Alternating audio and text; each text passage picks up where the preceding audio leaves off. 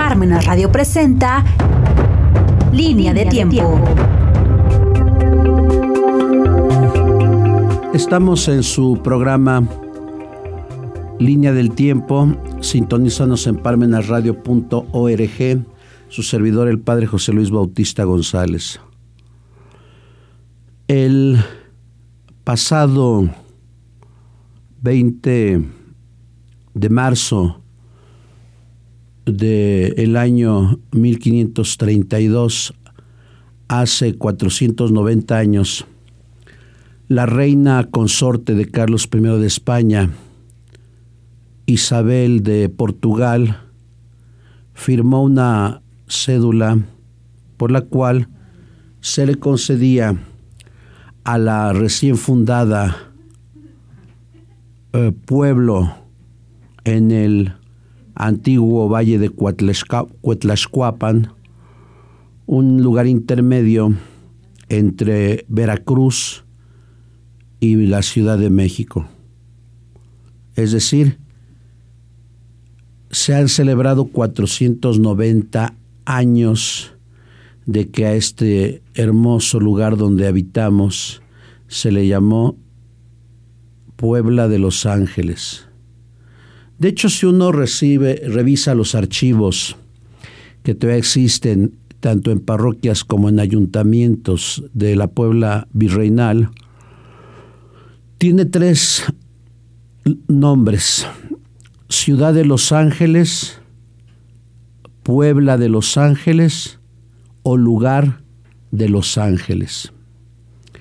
Y al mismo tiempo, bueno, no al mismo tiempo, porque una cosa es 20 de marzo de 1532 y otra y otro aspecto de la vida de la Puebla de Los Ángeles es su fundación el 16 de abril de 1531.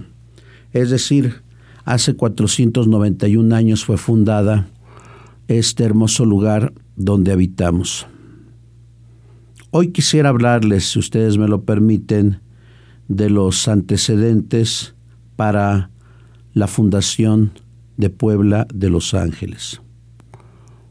Como ustedes saben, el antiguo lugar donde se habitaba en Tenochtitlan, presidido por Cuauhtémoc, se rindió ante el ejército formado en un 97, 99% por indígenas de Mesoamérica que eran tributarios de la Triple Alianza y tal vez por unos 500 españoles, no más. Por tanto, he de decir que la conquista no fue hecha por españoles, la conquista fue hecha por indígenas. Claro, en nombre de la corona de Castilla y de Aragón. Cuando esto sucede, precisamente en la fiesta de San Hipólito, o más bien en la memoria de San Hipólito, el 13 de, agosto de 1521, eh, no se fija la residencia del gobernante en Tenochtitlan, porque quedó muy dañado, sino se fue a fijar en Coyoacán. ¿Quién va a gobernar los primeros años? Hernán Cortés, con el título de capitán general. Como ustedes saben, también se le otorga a él el marquesado de Oaxaca. Bueno, no se llamaba Oaxaca, pero ahí en ese lugar se estableció el marquesado de Hernán Cortés. en,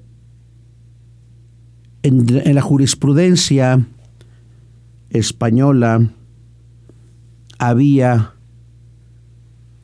una, un juicio que se llamaba juicio de residencia.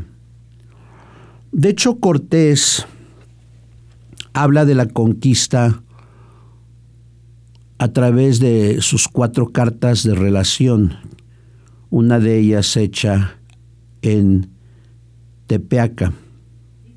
Ahí defiende la conquista y defiende el éxito de la conquista y ahí narra precisamente qué grupos en Mesoamérica se le aliaron para luchar contra Tenochtitlan y sus dos aliados. Pero llegaron al rey Carlos I muchas demandas en contra de Hernán Cortés y lo hizo llamar a España para que se le hiciera un juicio de aquellos actos que se le acusaban aquí en la antigua Tenochtitlan. Tuvo que dejar Coyoacán, donde él gobernaba, y entre 1527 al año 1535 se establecieron lo que se denominó dos reales audiencias. La primera que fue infausta, terrible, que encabezaba como presidente Nuño de Guzmán. Se le acusó a Nuño de Guzmán de asesino y de corrupto. No dista mucho aquel tiempo al México que hoy nos toca vivir, donde la corrupción no se acaba por un decreto federal. Y fue en este tiempo donde se dieron las encomiendas a los capitanes que no habían recibido algún beneficio con motivo de la conquista, pero no solamente les dieron porciones de tierras, sino también les dieron a indígenas para que labrasen la tierra. Ciertamente hubo muchos abusos, abusos que están eh, sustentados precisamente por el gran obispo de México, Fray Juan de Zumárraga. Cuando concluye esa administración tan nefasta de Nuño de Guzmán, viene una segunda eh, real audiencia que va a gobernar hasta 1535, desde 1530 hasta 1535. Y me refiero a, la encabezada por el gran obispo Sebastián Ramírez de Fuenleal, quien era presidente y tenía cuatro grandes oidores, Juan de Salmerón, Antonio Maldonado, Seinos y Vasco de Quiroga. Esos cuatro nombres deben de estar presentes, vivos en la historia de la Puebla de Los Ángeles. Aunque si uno busca por lo menos una callecita allá en el Mirador o en la Vista Country Club, pues uno no encuentra el nombre ni de Juan de Salmerón, ni de Vasco de Quiroga, ni de Maldonado, ni de Seinos. Encuentra uno, eso sí, la gran avenida Fidel Velázquez, la colonia José López Portillo y Rojas. Bueno, Rojas sí era importante, el otro como que no. Ojalá que algún día hubiese un ayuntamiento intelectual que pudiera rescatar la figura de los verdaderos fundadores de la Puebla de Los Ángeles. ¿Qué es lo que se le pide al presidente Sebastián Ramírez de Fuenleal? aunque él no estaba en la antigua Tenochtitlan. Por tanto, el encargo lo realizó el eh, oidor Juan de Salmerón. Se le pidió el buscar un lugar tal vez utópico, y esto me hace recordar a Tomás Moro con su famosa utopía, donde a los indígenas se les dejara labrar sus propias tierras y donde a los españoles se les dieran tierras, se les dieran solares, para que al igual que en España, ellos mismos labrasen la tierra. Un lugar que tenía que ser a medio camino de Veracruz o de la Ciudad de México. ¿Por qué tenía que ser a medio camino? Cuando las embarcaciones llegaban de España, de Sevilla, llegaban a Veracruz y generalmente ahí los españoles, los peninsulares, se quedaban un mes, porque imagínense un viaje de dos meses y si no iba y si no les iba bien con las tempestades, dos meses y medio, tres meses.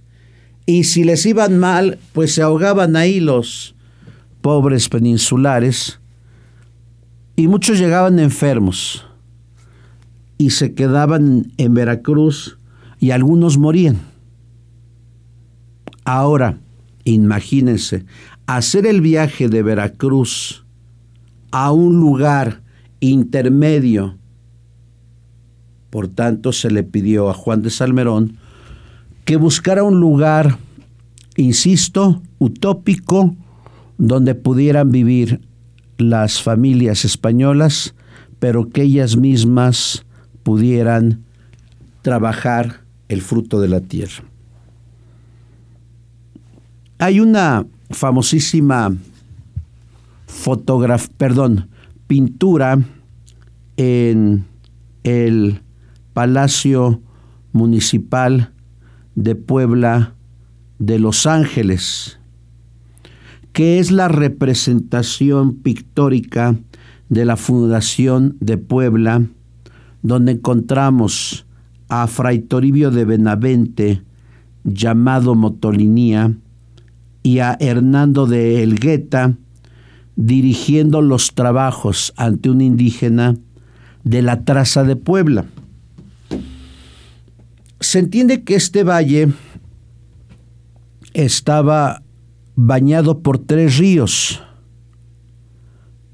el Alceseca, el Atoyac y el Almoloya. Por tanto había agua en abundancia y la tierra era fértil y aparte custodiado por dos volcanes. ¿Y por qué menciono los volcanes?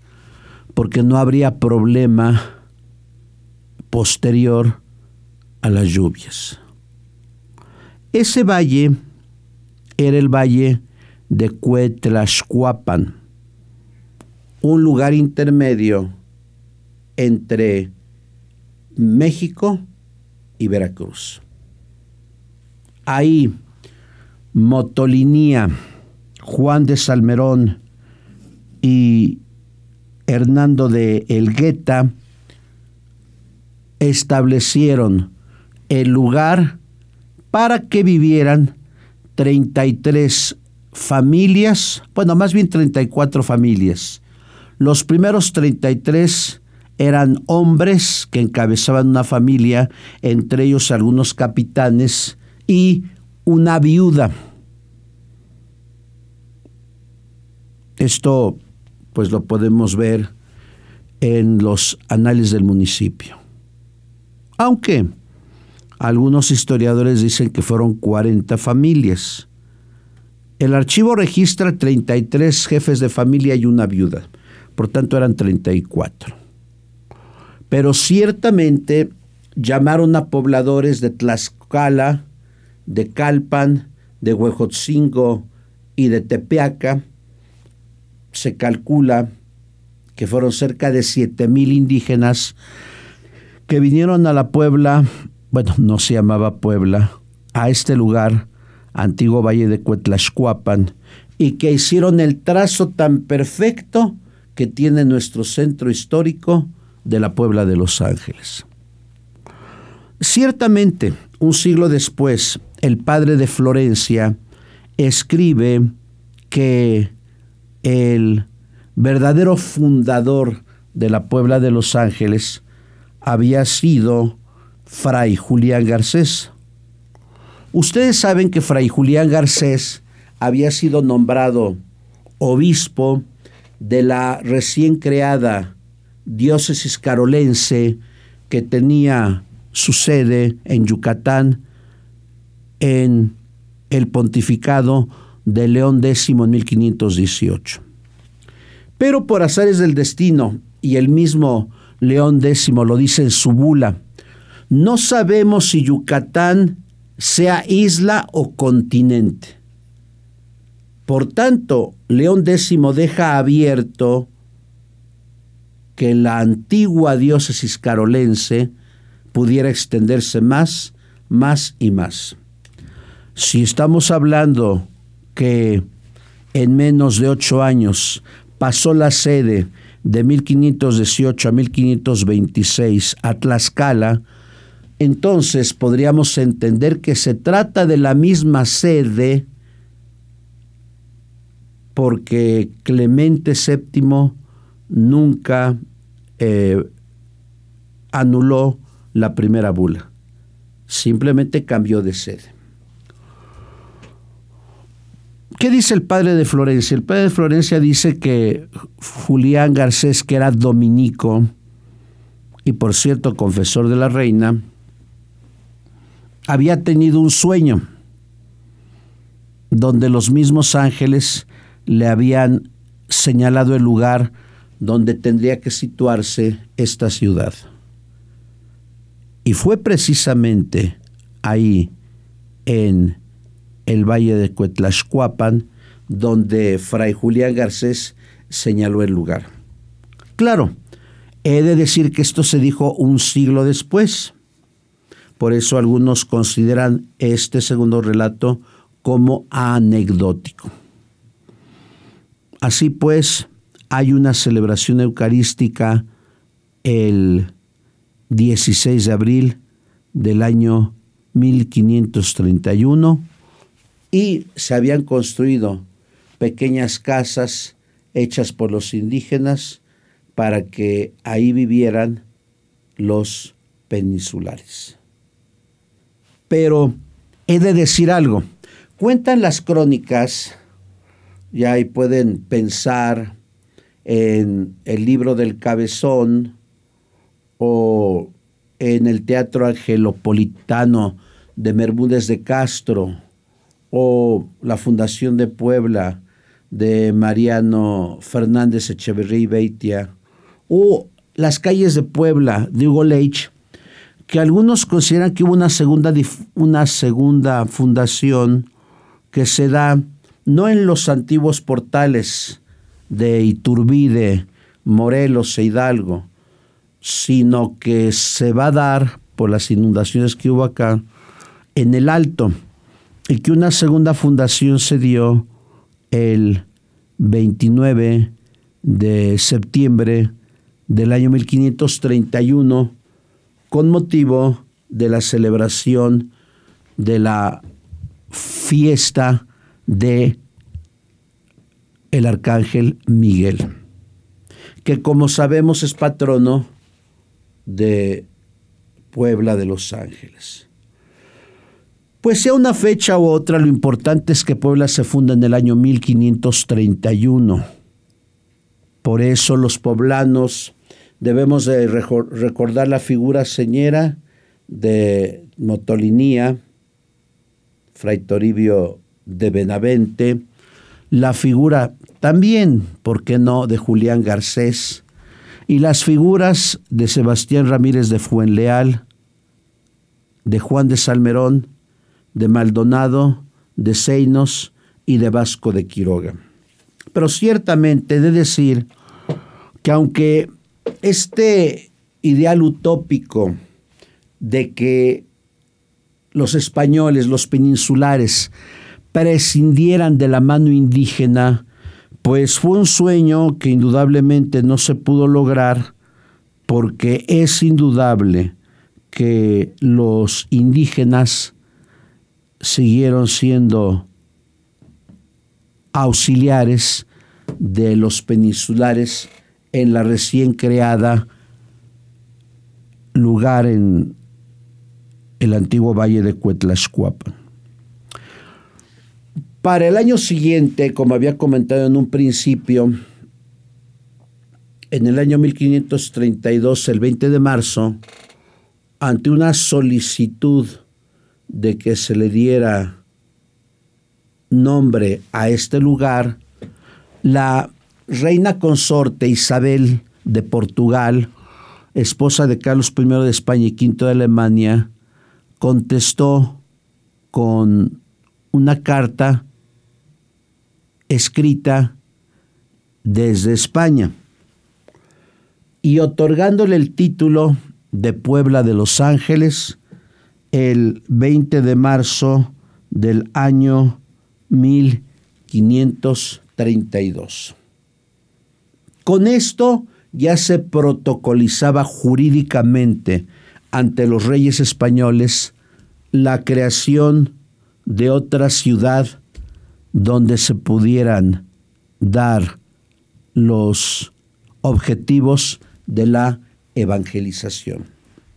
Ya había sido fundada una primera, Veracruz, la verdadera cruz, pero así sucedieron otras ciudades que tenían precisamente como resultado el que se estableciera la obra evangelizadora que se entiende traían los españoles. ¿Qué podemos hablar? Pues ya hablamos. ¿Qué podemos decir de este hecho y actualizarlo? Esto me hace recordar a su santidad el Papa Juan Pablo II en su libro Memoria e Identidad. Él en el capítulo 11 y 12 hablan del sentido de la patria. La patria, nos dice Juan Pablo II, habla del patrimonio. ¿Y qué es el patrimonio? Son los bienes materiales y espirituales que nos han heredado en el pasado y que nosotros tenemos que custodiarlos, cuidarlos, amarlos y que no sean arrebatados. ¿Qué patrimonio nos ha dado la Puebla virreinal? Yo creo que está todo el centro histórico de Puebla porque en todo el centro histórico de Puebla no podemos encontrar monumento, edificio, plaza, templo, colegio, que no hable arquitectónica, escultórica, pictóricamente de la gran influencia de la cultura cristiana. Baste ver el Paraninfo, Baste ver el templo de San José, la catedral, el palacio, los edificios de las cinco, los edificios de la tres, de reforma.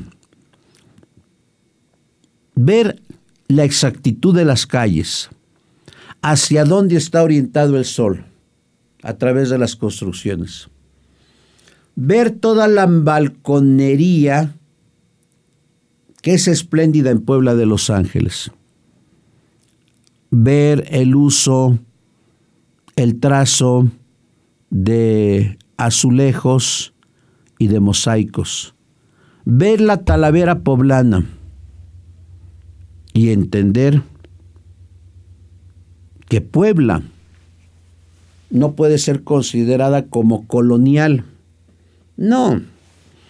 Quien le llame Puebla colonial es que no ha leído el catálogo que tiene precisamente el INA de aquellos lugares que son declarados monumentos nacionales.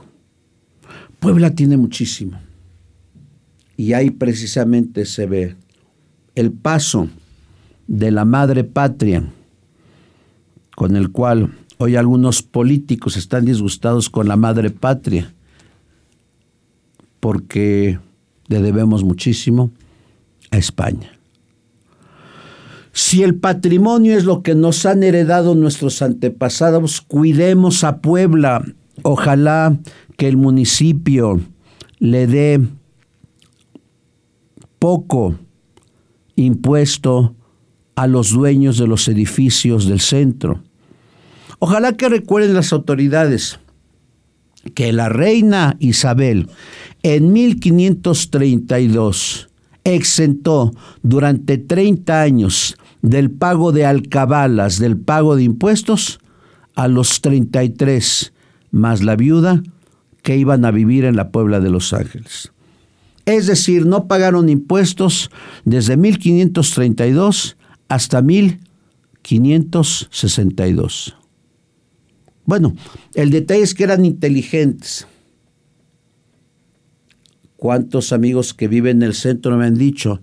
Pues sí, podemos mejorar, conservar nuestros edificios, pero el gobierno no nos otorga ningún descuento, ninguna bonificación. En cambio, si vamos a los centros históricos europeos, que son cuidados como la niña de los ojos, ni siquiera en manifestaciones les permiten pinturrejearlos como pasa acá, con algunas marchas feministas exaltadas, con algunas mujeres del paliacate verde que no sé si van con alguna sustancia tóxica porque tiene una fuerza espantosa para romper vidrios. Aquí no. Aquí mucha traza se ha perdido porque se prefiere poner la modernidad.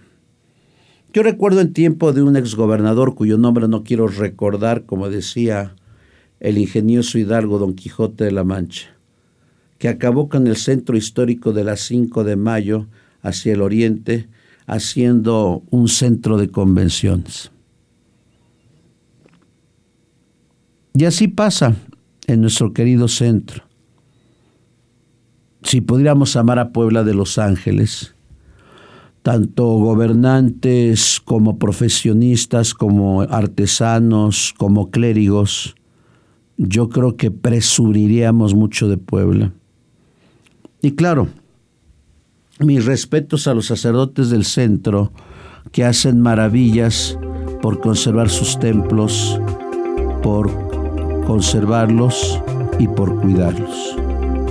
Pues ojalá que estemos orgullosos de esta señorial, de esta barroca, de esta churrigueresca y clásica Puebla Virreinal de Los Ángeles. Muchas gracias.